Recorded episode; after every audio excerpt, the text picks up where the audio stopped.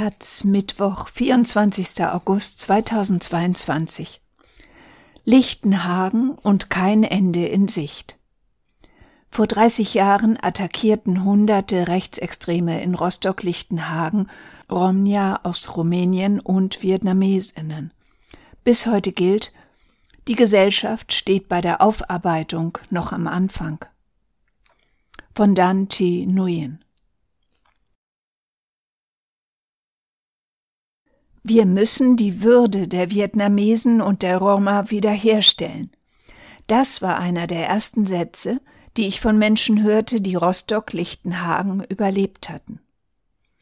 Zwischen dem 22. und 26. August 1992 fand das größte Pogrom der deutschen Nachkriegsgeschichte in Rostock-Lichtenhagen statt. Hunderte Rechtsextreme waren beteiligt. Tausende applaudierende Zuschauerinnen behinderten nicht nur den Einsatz von Polizei und Feuerwehr, sondern boten sogar Neonazis Schutz vor der Polizei. Als dann die zentrale Aufnahmestelle für Asylbewerber, wo das Pogrom begonnen hatte, am 24. August evakuiert wurde, wurde das angrenzende Wohnheim, in dem sich Vietnamesinnen und ein Fernsehteam des ZDF aufhielten, belagert und mit Molotow-Cocktails in Brand gesteckt. Auf dem Höhepunkt der Auseinandersetzung zog sich die Polizei völlig zurück und ließ die eingeschlossenen Menschen zurück, den Angriffen, dem Feuer, der Meute ohne jegliche Hilfe ausgesetzt. 2022 wiederholt sich zum 30. Mal der Jahrestag und damit die Debatte um die Frage, wie ein komplexes, intersektional verflochtenes und multiperspektivisches Erinnern möglich ist. Wie kann die Perspektive der Betroffenen und Überlebenden in den Fokus gestellt werden, eine Perspektive, die bisher in der zivilgesellschaftlichen und staatlichen Erinnerungspraxis kaum wahrgenommen wurde? Der 20. Jahrestag stellte einen kleinen Wendepunkt dar. Auf Druck der Community wurden 2012 zum ersten Mal die vietnamesischen Opfer eingeladen, jedoch durften sie keinen Redebeitrag haben, so dass sie, wie der Kultur- und Politikwissenschaftler Kien Nui Ha im Heimatkundeprojekt der Heinrich Böll Stiftung beschreibt, schmückendes Beiwerk der öffentlichen Inszenierung des staatlichen Gedenkens waren. Seitdem wird jedoch, wenn über das Pogrom von Rostock-Lichtenhagen berichtet wird, häufiger versucht, die Perspektive der ehemaligen vietnamesischen Vertragsarbeiterinnen mit einzubeziehen. Die Entwicklung, migrantische Stimmen zu Wort kommen zu lassen, steht in einem breiteren bundesrepublikanischen Komplex dieser Zeit.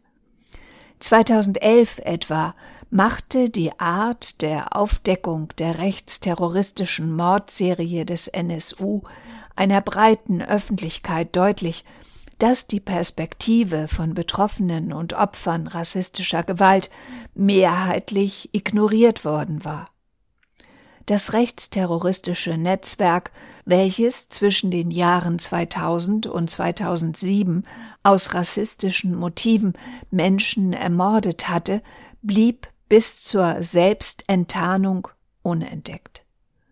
Die Polizei hatte rechtsextreme Motive weitgehend ausgeschlossen und Täterinnen im Umfeld der Opfer gesucht.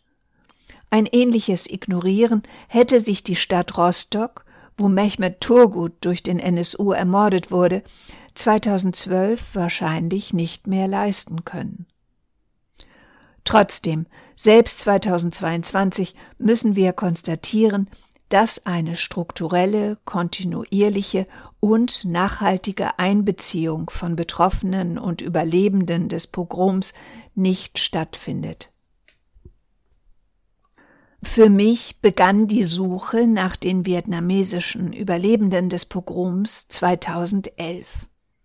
Es war die Zeit der europäischen Finanzkrise und der Beginn des arabischen Frühlings. Mich interessierte, inwiefern systemische und staatliche Transformationsprozesse Schauplätze menschlichen Wahnsinns darstellen könnten.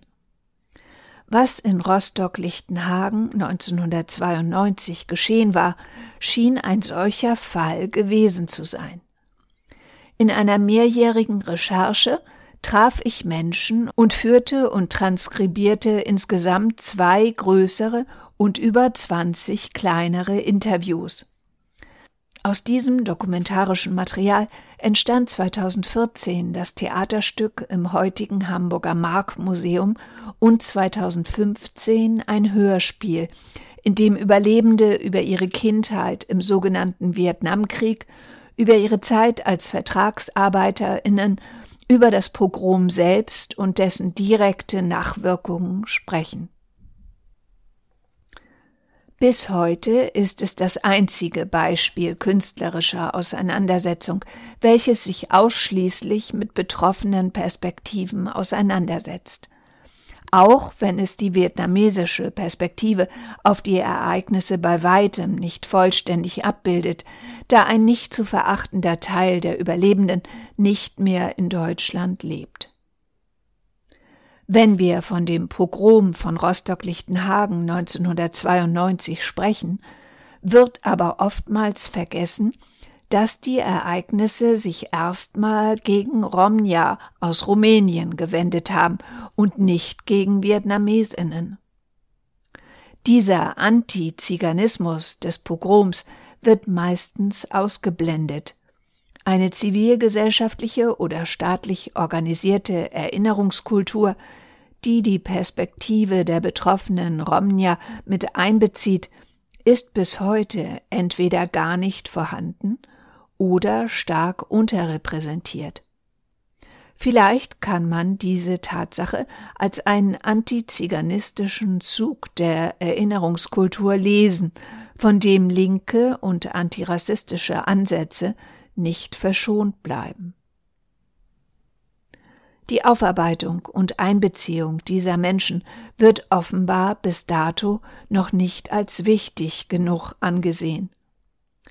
Dies ist immer noch eine der fatalen Leerstellen dieses Pogroms und müsste dringendst nachgeholt werden.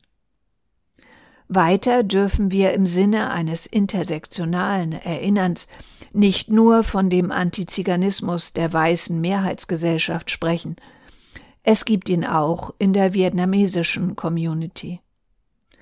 Dieser Antiziganismus führt übrigens bis heute dazu, dass eine solidarische und gleichberechtigte Aufarbeitung aus der Perspektive aller Opfer und Betroffenen des Pogroms bis dato unmöglich erscheint.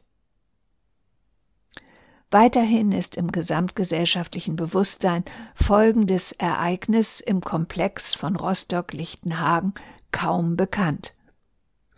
Eine Gruppe von Jüdinnen und Romnia mit dem Namen Söhne und Töchter der deportierten Juden Frankreichs hat im Oktober 1992 das Rostocker Rathaus besetzt.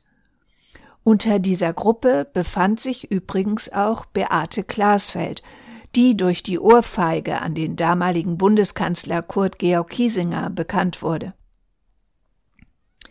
In der Veranstaltung Versammeln antirassistischer Kämpfe im Hebbel am Ufer, die mein Produktionsbüro Studio Marshmallow mit organisiert hatte, beschrieb Frau Glasfeld in der Podiumsdiskussion dass Lichtenhagen für sie ein Ereignis darstellte, in dem deutlich wurde, dass sich eine neue Rechte in Deutschland und Europa formierte und man sich dem mit aller Macht hätte entgegenstellen müssen.